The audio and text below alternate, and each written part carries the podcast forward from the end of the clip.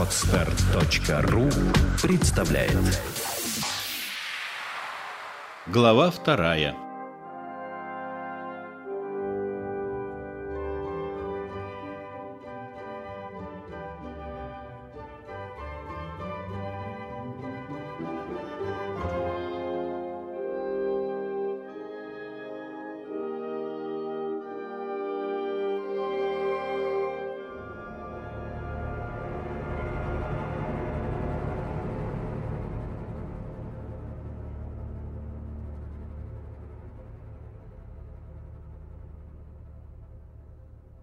Постепенно к Иуде привыкли и перестали замечать его безобразие.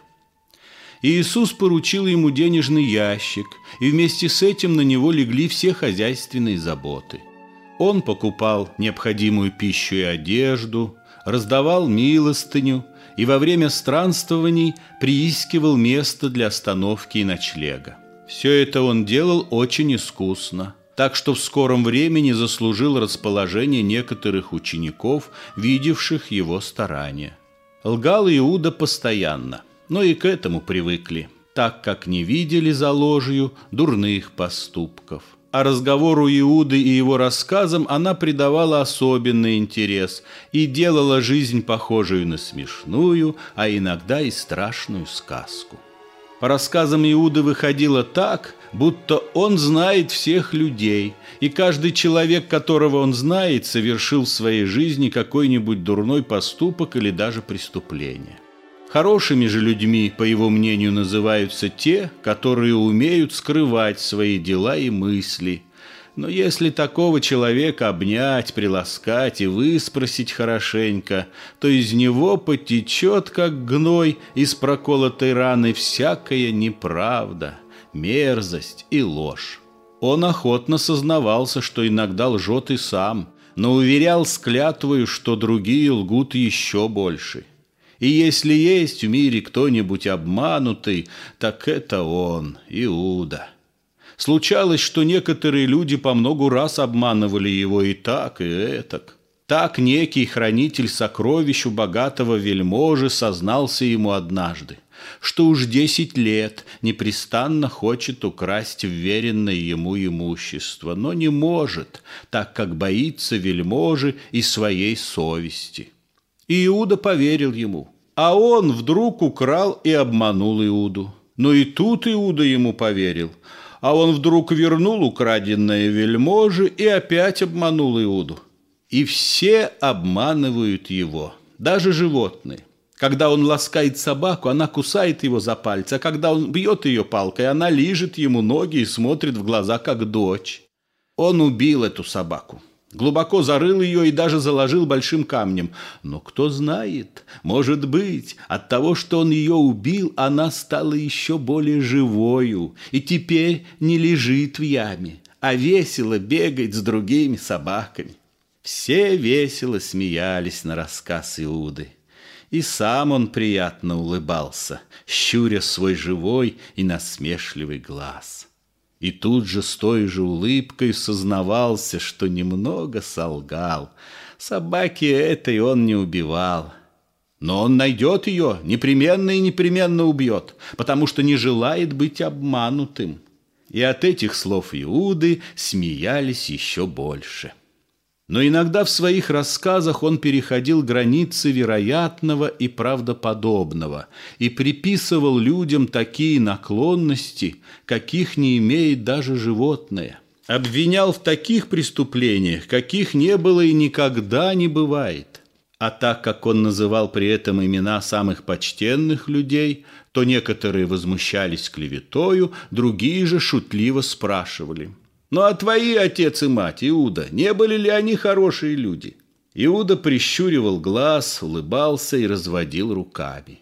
И вместе с покачиванием головы качался его застывший, широко открытый глаз и молчаливо смотрел. «А кто был мой отец?» Может быть, тот человек, который бил меня розгой, а может быть, и дьявол, и козел, и петух.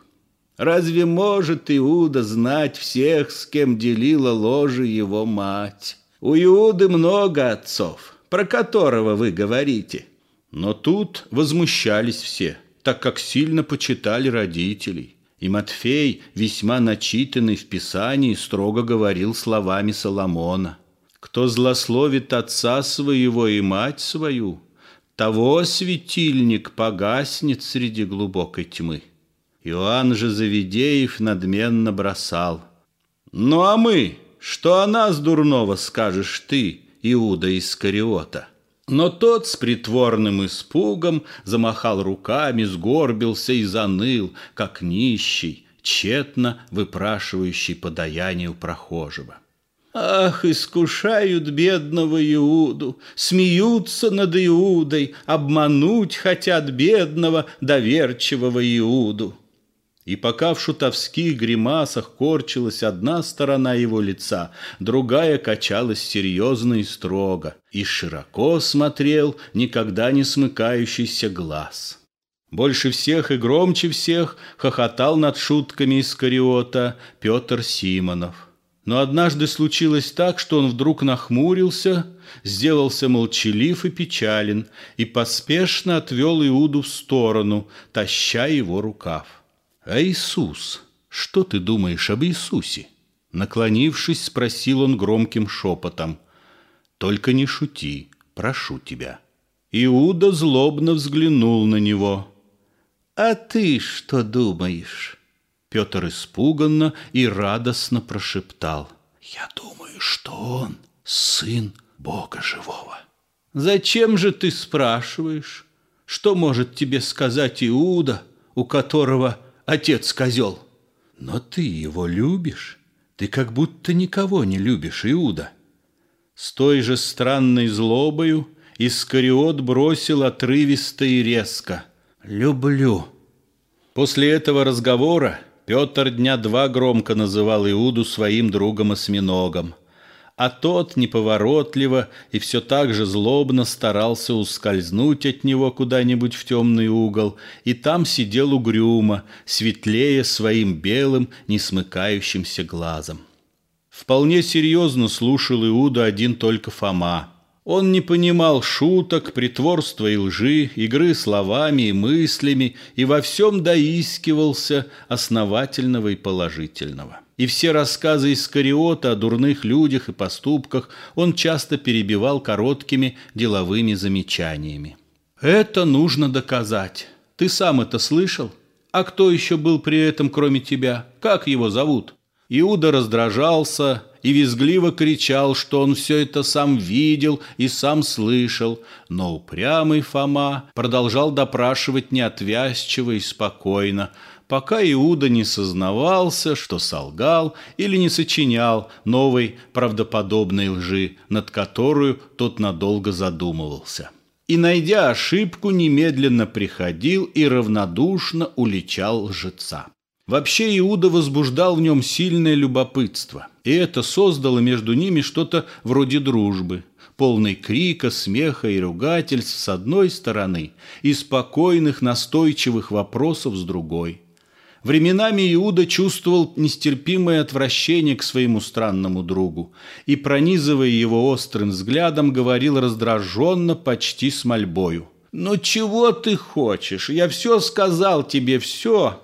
«Я хочу, чтобы ты доказал, как может быть козел твоим отцом!» С равнодушной настойчивостью допрашивал Фома и ждал ответа.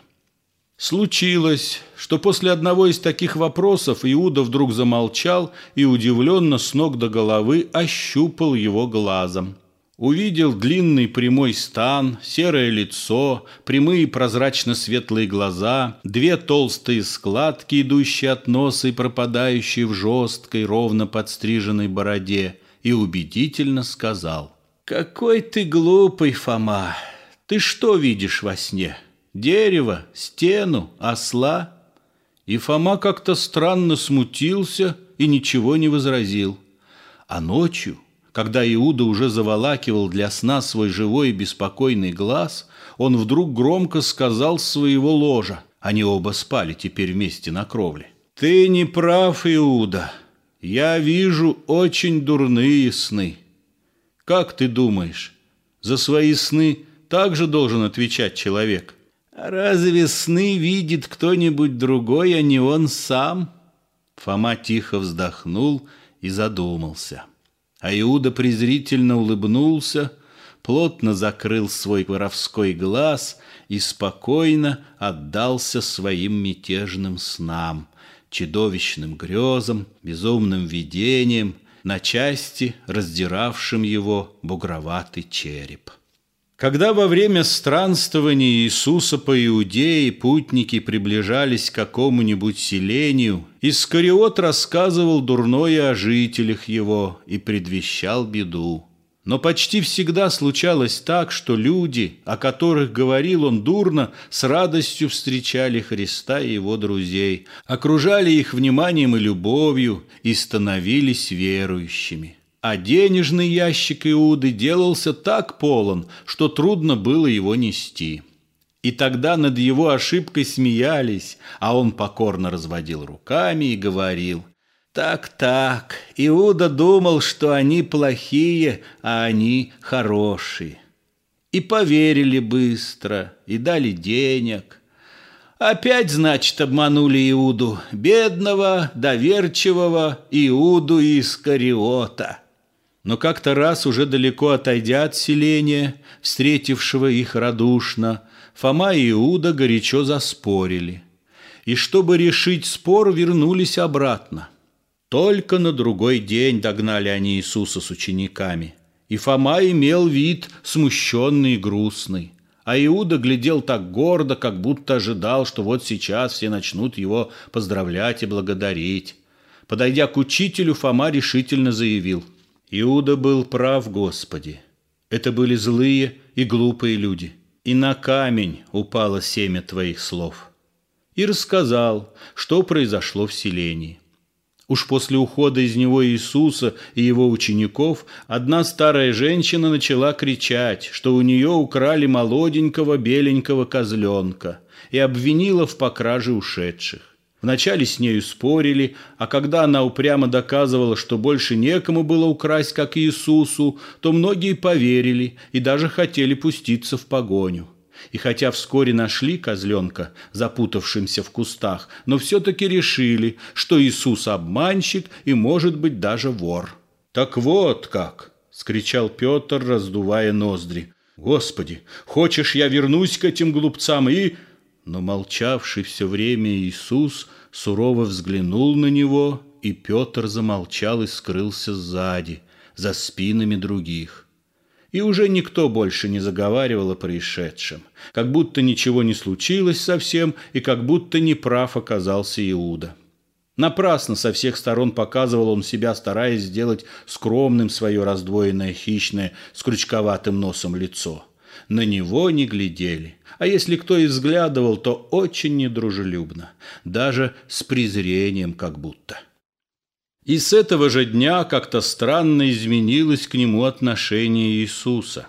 И прежде почему-то было так, что Иуда никогда не говорил прямо с Иисусом, и тот никогда прямо не обращался к нему – но зато часто взглядывал на него ласковыми глазами, улыбался на некоторые его шутки, и если долго не видел, то спрашивал, а где же Иуда? А теперь глядел на него точно не видя, хотя по-прежнему и даже упорнее, чем прежде, искал его глазами всякий раз, как начинал говорить к ученикам или к народу но или садился к нему спиною и через голову бросал слова свои на Иуду, или делал вид, что совсем его не замечает. И что бы он ни говорил, хотя бы сегодня одно, а завтра совсем другое, хотя бы даже то самое, что думает и Иуда, казалось, однако, что он всегда говорит против Иуды.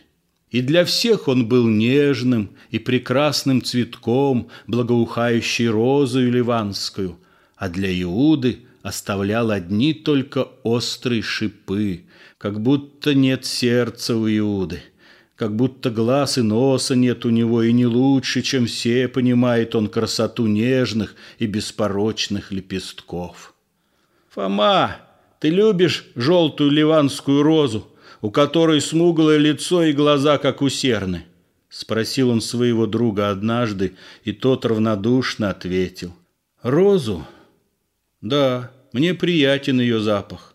Но я не слыхал, чтобы у роз были смуглые лица и глаза, как у серны. Как?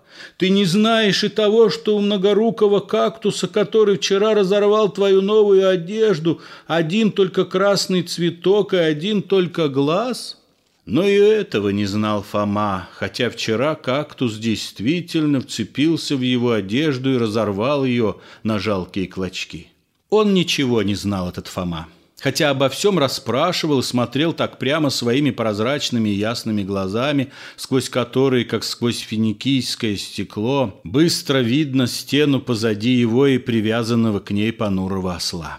Произошел некоторое время спустя еще один случай, в котором опять-таки правым оказался Иуда. В одном иудейском селении, которое он настолько не хвалил, что даже советовал обойти его стороною, Христа приняли очень враждебно, а после проповеди его и обличения лицемеров пришли в ярость и хотели побить камнями его и учеников. Врагов было много, и, несомненно, им удалось бы осуществить свое пагубное намерение, если бы не Иуда Искариота. Охваченный безумным страхом за Иисуса, точно видя уже капли крови на его белой рубашке, Иуда яростно и слепо бросался на толпу, грозил, кричал, умолял и лгал, и тем дал время и возможность уйти Иисусу и ученикам. Разительно проворный, как будто он бегал на десятки ног, смешной и страшный в своей ярости и мольбах, он бешено метался перед толпою и очаровывал ее какой-то странной силой. Он кричал, что вовсе не одержим бесом Назарей, что он просто обманщик, вор, любящий деньги, как и все его ученики, как и сам Иуда. Потрясал денежным ящиком, кривлялся и молил, припадая к земле. И постепенно гнев толпы перешел в смех и отвращение, и опустились, поднятые с каменьями, руки – «Недостойны эти люди, чтобы умереть от руки честного», — говорили одни, в то время как другие задумчиво провожали глазами быстро удалявшегося Иуду. И снова ожидал Иуда поздравлений, похвалы благодарности. И выставлял на вид свою изодранную одежду, и лгал, что били его. Но и на этот раз был он непонятно обманут. Разгневанный Иисус шел большими шагами и молчал, и даже Иоанн с Петром не осмеливались приблизиться к нему. И все, кому попадался на глаза Иуда в изодранной одежде с своим счастливо возбужденным, но все еще немного испуганным лицом, отгоняли его от себя короткими и гневными восклицаниями. Как будто не он спас их всех, как будто не он спас их учителя, которого они так любят. «Ты хочешь видеть голубцов?» — сказал он Фоме, задумчиво шедшему сзади. «Посмотри, вот идут они по дороге кучкой, как стадо баранов, и подымают пыль. А ты, умный Фома, плетешься сзади, а я, благородный прекрасный Иуда, плетусь сзади, как грязный раб, которому не место рядом с господином. Почему ты называешь себя прекрасным? – удивился Фома. «Потому что я красив», – убежденно ответил Иуда и рассказал, многое прибавляя, как он обманул врагов Иисуса и посмеялся над ними и их глупыми каменьями. «Но ты солгал», – сказал Фома. «Ну да, солгал», – согласился спокойно Искариот. «Я им дал то, что они просили» а они вернули то, что мне нужно. И что такое ложь, мой умный Фома? Разве не большую ложью была бы смерть Иисуса? Ты поступил нехорошо. Теперь я верю, что отец твой – дьявол. Это он научил тебя, Иуда. Лицо Искариота побелело и вдруг как-то быстро надвинулось на Фому, словно белое облако нашло и закрыло дорогу Иисуса. Мягким движением Иуда также быстро прижал его к себе, прижал сильно, парализуя движение, и зашептал в ухо. Значит, дьявол научил меня. Так-так, Фома. А я спас Иисуса. Значит, дьявол любит Иисуса. Значит, дьяволу нужен Иисус и правда. Так-так, Фома. Но ведь мой отец не дьявол, а козел. Может, и козлу нужен Иисус. Хе, а вам он не нужен, нет. И правда не нужна. Рассерженный, слегка испуганный Фома с трудом вырвался из липких объятий Иуды и быстро зашагал вперед. Но вскоре замедлил шаги, стараясь понять происшедшее. А Иуда тихонько плелся сзади и понемногу отставал. Вот в отдалении смешались пеструю кучку идущие, и уж нельзя было рассмотреть, которая из этих маленьких фигурок Иисус. Вот и маленький Фома превратился в серую точку, и внезапно все пропали за поворотом. Оглянувшись, Иуда сошел с дороги и огромными скачками спустился в глубину каменистого оврага. От быстрого и порывистого бега платье его раздувалось, и руки взмывали вверх, как для полета. Вот на обрыве он поскользнулся и быстро серым комком скатился вниз, обдираясь о камни, вскочил и гневно погрозил горе кулаком. «Ты еще, проклятая!» И внезапно, сменив быстроту движений угрюмой и сосредоточенной медленностью, выбрал место у большого камня и сел неторопливо. Повернулся, точно ища удобного положения, приложил руки, ладонь с ладонью к серому камню и тяжело прислонился к ним головою. И так час и два сидел он, не шевелясь и обманывая птиц, неподвижный и серый, как сам серый камень. И впереди его, и сзади, и со всех сторон поднимались стены оврага, острой линией обрезая края синего неба, и всюду, впиваясь в землю, высились огромные серые камни, словно прошел здесь когда-то каменный дождь, и в бесконечной думе застыли его тяжелые капли. И на прокинутый обрубленный череп похож был этот дико пустынный овраг, и каждый камень в нем был как застывшая мысль, и их было много, и все они думали тяжело, безгранично, упорно. Вот дружелюбно проковылял возле Иуды на своих шатких ногах обманутый скорпион. Иуда взглянул на него, не отнимая от камня головы, и снова неподвижно остановились на чем-то его глаза, оба неподвижны, оба покрытые белесую странную мутью, оба точно слепые и страшно зрячие. Вот из земли, из камней, из расселин стала подниматься спокойная ночная тьма, окутала неподвижного Иуду и быстро поползла вверх к светлому, побледневшему небу. Наступила ночь с своими мыслями и снами. В эту ночь Иуда не вернулся на ночлег – и ученики, оторванные от дум своих хлопотами о пище и питье, роптали на его нерадивость.